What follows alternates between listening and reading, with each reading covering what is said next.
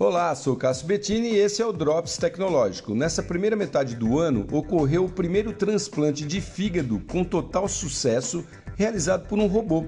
Foi nos Estados Unidos e a clínica responsável já planeja aumentar o uso desse procedimento também em cirurgias similares.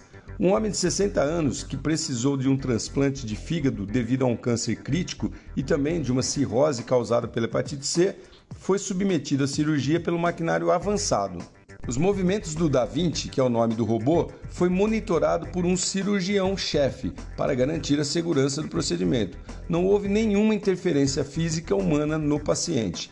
Considerado uma das operações abdominais mais complexas, o procedimento foi bem sucedido e criou muitas esperanças para o setor médico. O transplante levou pouco mais de 8 horas, mas os cirurgiões acreditam que o tempo diminuirá à medida em que o procedimento se tornar mais comum nas salas de cirurgia. Pois é, robôs cirurgiões. Sou Cássio Bettini compartilhando temas sobre tecnologia, inovação e comportamento. Até o próximo.